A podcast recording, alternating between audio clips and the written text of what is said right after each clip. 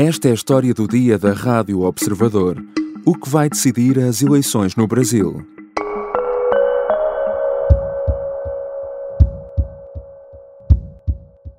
Corrupção houve.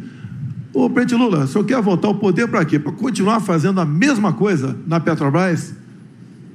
Eu, eu acho que de vez em quando a gente tem que acreditar, sabe, de que nada acontece por acaso. Era preciso ser ele para me perguntar e eu sabia que essa pergunta viria. Era o momento mais esperado da corrida às eleições presidenciais no Brasil. Jair Bolsonaro e Lula da Silva finalmente frente a frente num debate televisivo, mesmo que não estivessem sozinhos em estúdio e contassem com outros quatro candidatos ao lado. Bolsonaro usou a sua carta mais valiosa contra o ex-presidente, a corrupção. É uma espécie de as para Bolsonaro, é certo, só que na manga, o antigo chefe de Estado brasileiro, que chegou a estar preso durante 580 dias na prisão de Curitiba, tem um trunfo para cortar: a economia. O país que eu deixei é um país que o povo tem saudade. É o país do emprego. É o país em que o povo tinha o direito de viver dignamente, de cabeça erguida nesse país. E esse país vai voltar.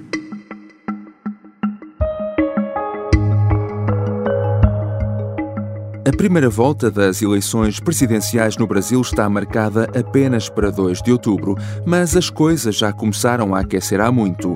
O primeiro debate teve de tudo, desde ataques de Bolsonaro a uma das jornalistas, a um bate-boca nos bastidores entre aliados dos dois principais candidatos, que esteve quase a escalar para a violência física. A cerca de um mês das eleições, o que esperar desta campanha? Que estratégias têm os candidatos e qual delas está a resultar melhor? E será que pode haver presidente à primeira volta? Eu sou o João Santos Duarte e nesta História do Dia vou falar com João Gabriel de Lima, jornalista brasileiro a viver atualmente em Portugal, que colabora com publicações como o jornal O Estadão e a revista Piauí.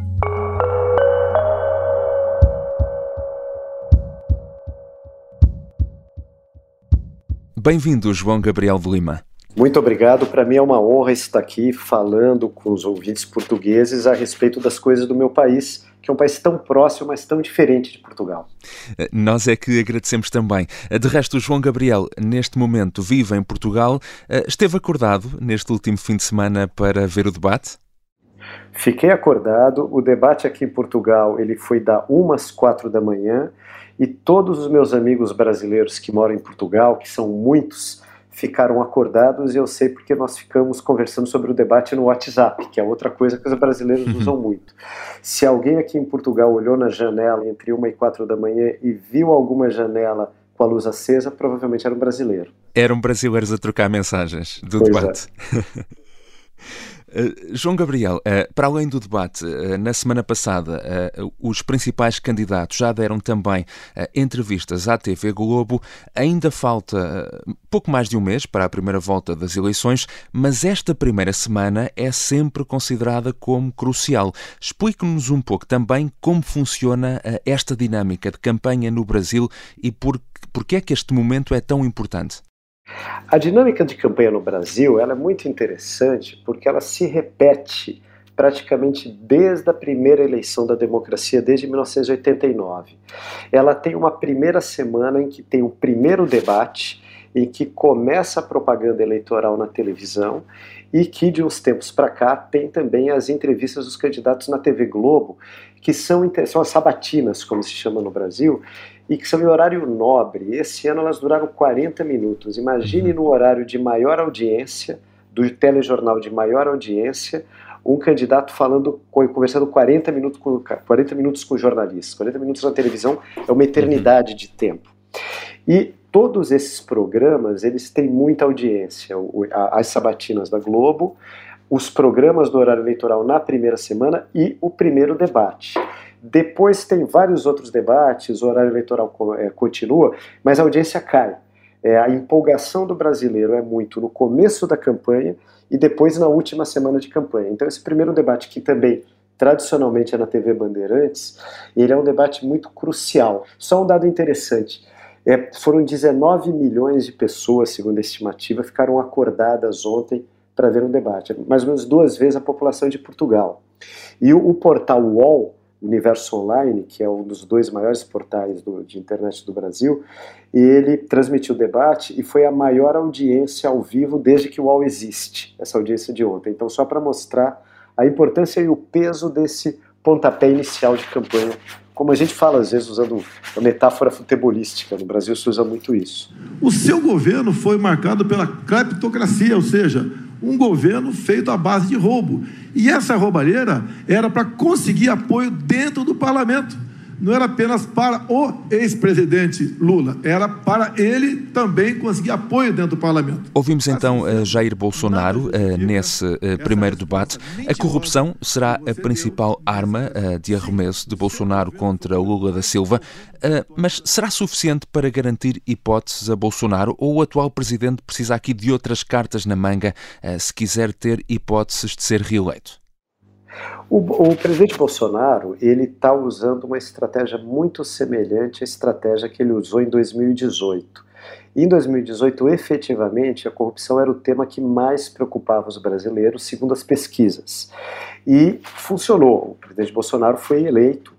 É, e ele, vai, ele está repetindo essa estratégia nesse ano. Por quê? Porque as sondagens que ele tem feito mostram que falar de corrupção é algo que prejudica mais o ex-presidente Lula do que o presidente Bolsonaro. Embora haja vários escândalos de corrupção no governo Bolsonaro, alguns deles foram inclusive denunciados pelo jornal Estado de São Paulo é, onde, onde eu, eu, tenho uma coluna, como, por exemplo, é, suborno, é, é tráfico de influência uhum. com pastores da igreja evangélica, ou o que está sendo chamado no Brasil de orçamento secreto, que é um que basicamente é uma verba que é dada para os deputados para que eles apoiem o presidente Bolsonaro, é, mas mesmo assim o tema da corrupção prejudica mais o, o, o, o ex-presidente Lula, segundo essas sondagens.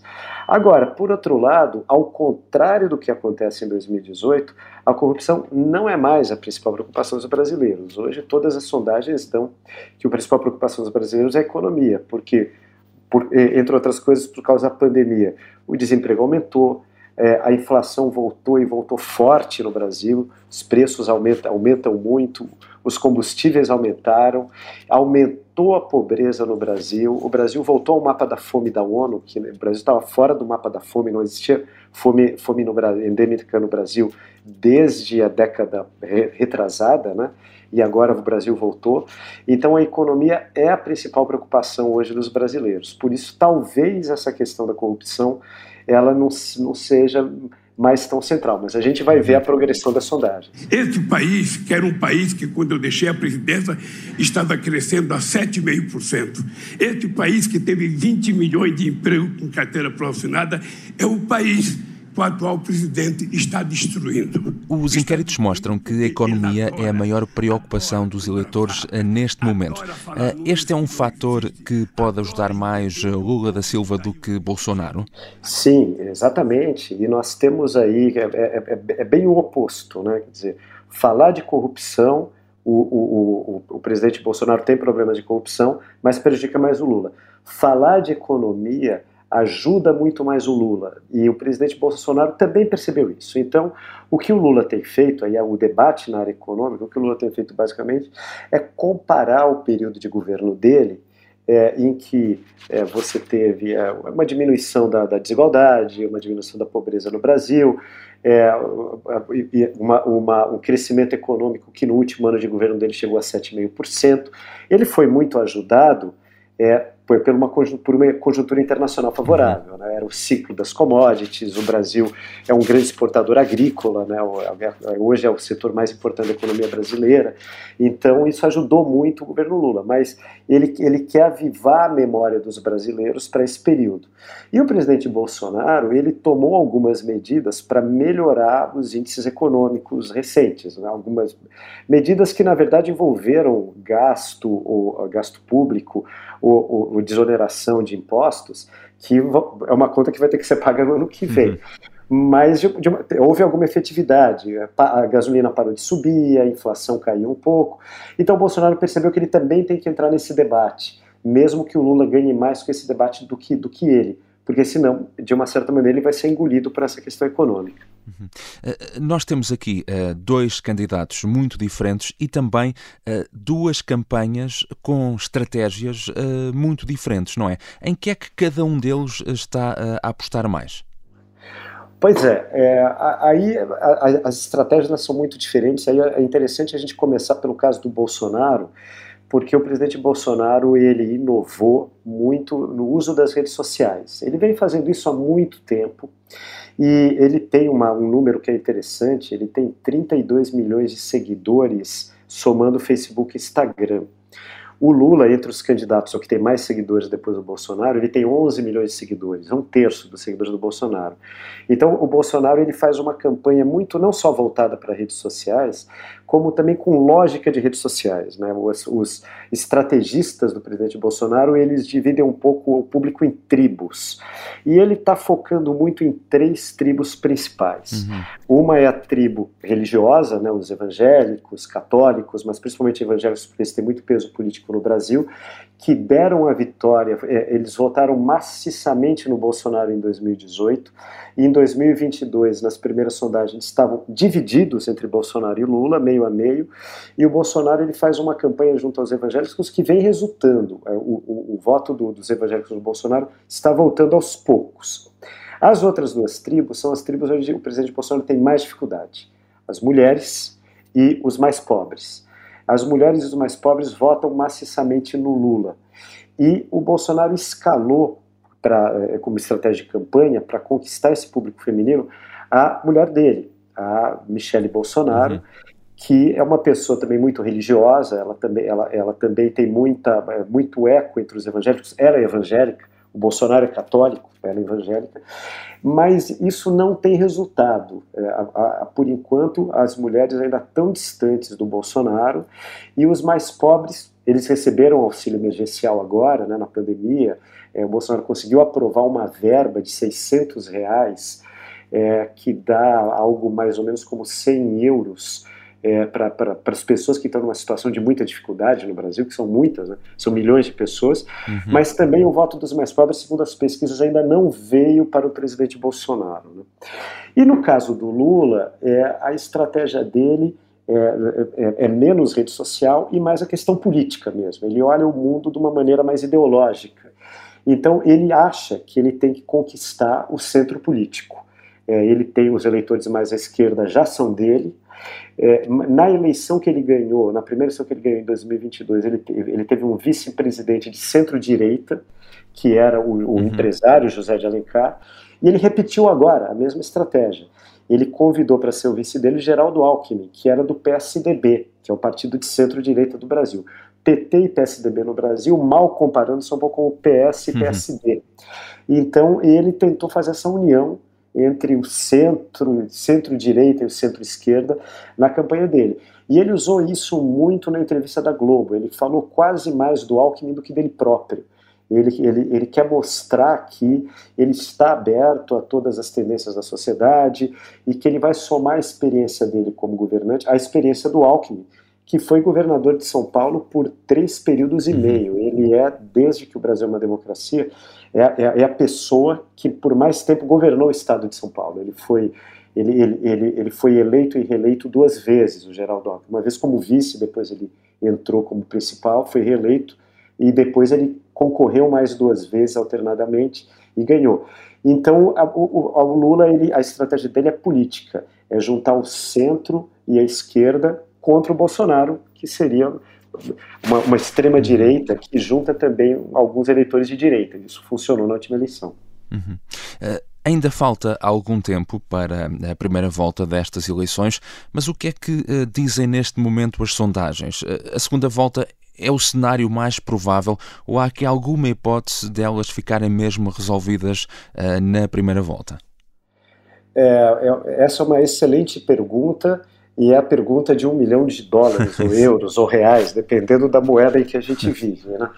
É, o, o, a, é muito interessante, o Brasil tem muitos institutos de pesquisa, É, e é muito e, e, cada instituto divulga um número, quase todo dia sai uma pesquisa nova no Brasil. Então, o, o jeito que, é, a, que, as pessoas têm usado para acompanhar a eleição de uma maneira mais serena é, são os agregadores de pesquisa. O jornal Estado de São Paulo, por exemplo, tem um agregador de pesquisa que ele atribui pesos diferentes a pesquisas presenciais, a pesquisas feitas por telefone, a, a institutos mais tradicionais em relação a institutos mais novos e tal.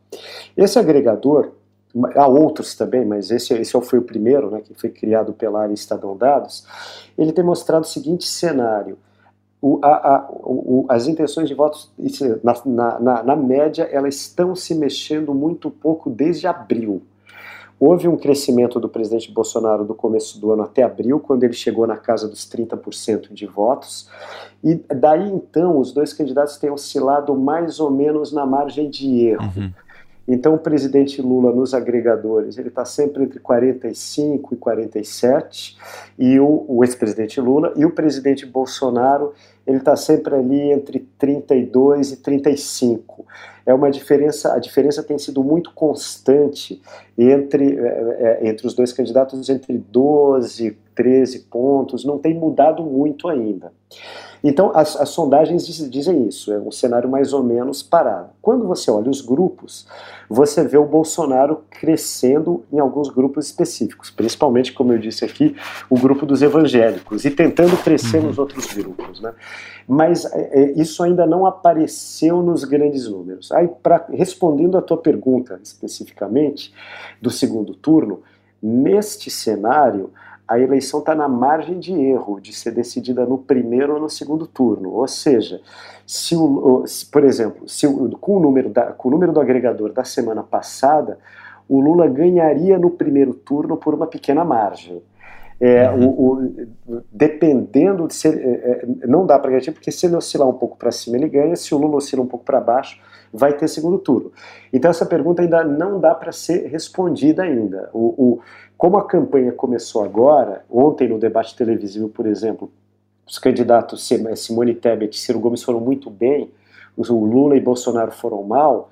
É, se esses candidatos de centro roubam pontos dos candidatos principais, aumenta a chance de ter um segundo turno. É, mas isso é uma coisa ainda indefinida. Vera, não podia esperar outra coisa de você. Você, você dorme pensando em mim. Você tem alguma paixão por mim. Você não pode tomar partido num debate como esse, fazer acusações mentirosas a meu respeito. Você é uma vergonha para o jornalismo brasileiro. Este debate ficou também marcado pelo momento em que o presidente Jair Bolsonaro atacou a jornalista Vera Magalhães. Isso provocou uma resposta forte, principalmente das outras duas mulheres eh, candidatas, eh, sendo que Bolsonaro, eh, como já referimos, precisaria aqui de conquistar o voto feminino onde tem problemas de apoio. Pois é, e, e, essa foi a grande questão desse debate, porque debate é como capítulo de série de TV, né? Você assiste o capítulo de série de TV, mas você lembra por causa de um trecho. Ah, eu quero assistir aquele capítulo em que o Friends, em que o Ross de Friends fantasiou de tatu. Para falar uma série antiga, mas que é sempre reprisada, né? E nos debates é assim, todo mundo lembra, lembra do debate por causa de um momento. E o momento desse debate foi o momento em que o presidente Bolsonaro ofendeu a jornalista Vera Magalhães quando ela fez uma pergunta a respeito de vacinas. É, isso pautou o debate inteiro, porque o debate passou a ser a respeito de machismo e de mulheres. Por quê? Porque, para além do, do, comentário do Bolsonaro, existiam duas candidatas no debate, duas mulheres concorrendo à presidência da República: a Simone Tebet, do PSDB, de centro-direita, e a Soraya Tronic, que também é de centro-direita, tendendo à direita. E, a, e, as duas criticaram uhum. veementemente o presidente Bolsonaro. E o presidente Bolsonaro ele mostrou uma ingenuidade, na verdade, porque ele não, ele deveria ter mudado de assunto, mas ele voltou ao assunto das mulheres e, e, e voltou a, a, a, a, apanhar das candidatas que estavam que estavam em cena, né? E a candidata Soraya Tronic, que se elegeu senadora com apoio do Bolsonaro na última eleição, em 2018, ela é, até usou termos uh, chulos para se referir ao Bolsonaro. Não vou uhum. repetir os termos aqui, mas o que ela disse basicamente é que, é que o presidente Bolsonaro ele, ele, ele, é, ele é alguém que fala de uma maneira muito dura, em geral mal educado com mulheres, e é subserviente aos homens e que essa seria uma característica do presidente Bolsonaro. Né? E, e, e, ela é uma candidata de direita que justamente ela, ela pega no, dentro das redes sociais o nicho do que as pessoas chamam de bolsonaristas arrependidos. Né? Então, é, acaba que o tema desse debate, que foi o primeiro debate que teve essa audiência enorme, foi machismo e foi mulheres. Os outros assuntos foram debatidos, mas esses serão esquecidos. Nas redes sociais só se fala nisso. Tanto que nas pesquisas qualitativas e quantitativas que foram feitas pelos institutos sobre quem ganhou o debate, quase todos os institutos apontam a Simone Tebet como vencedora do debate. Quando ela começou a confrontar o Bolsonaro com o tema do machismo, é, o, o, a, as menções positivas a ela nas pesquisas e nas redes sociais começaram a subir, subir, subir, subir, e ela chegou no primeiro lugar quase que disparado. Em segundo lugar, chegou o Ciro Gomes no debate. Então, isso mostra um pouco qual foi a tônica desse debate. O que a gente precisa ver agora é o quanto esse debate, o quanto isso vai influenciar as pesquisas. Vão, vão sair mais umas seis ou sete ao longo dessa semana. E vai se saber o quanto a Simone conseguiu de ganhar, conseguiu ganhar de pontos e efetivamente se o Bolsonaro perdeu, é, perdeu pontos. Obrigado, João Gabriel de Lima. Eu que agradeço, sempre à disposição, sempre que vocês quiserem me chamar.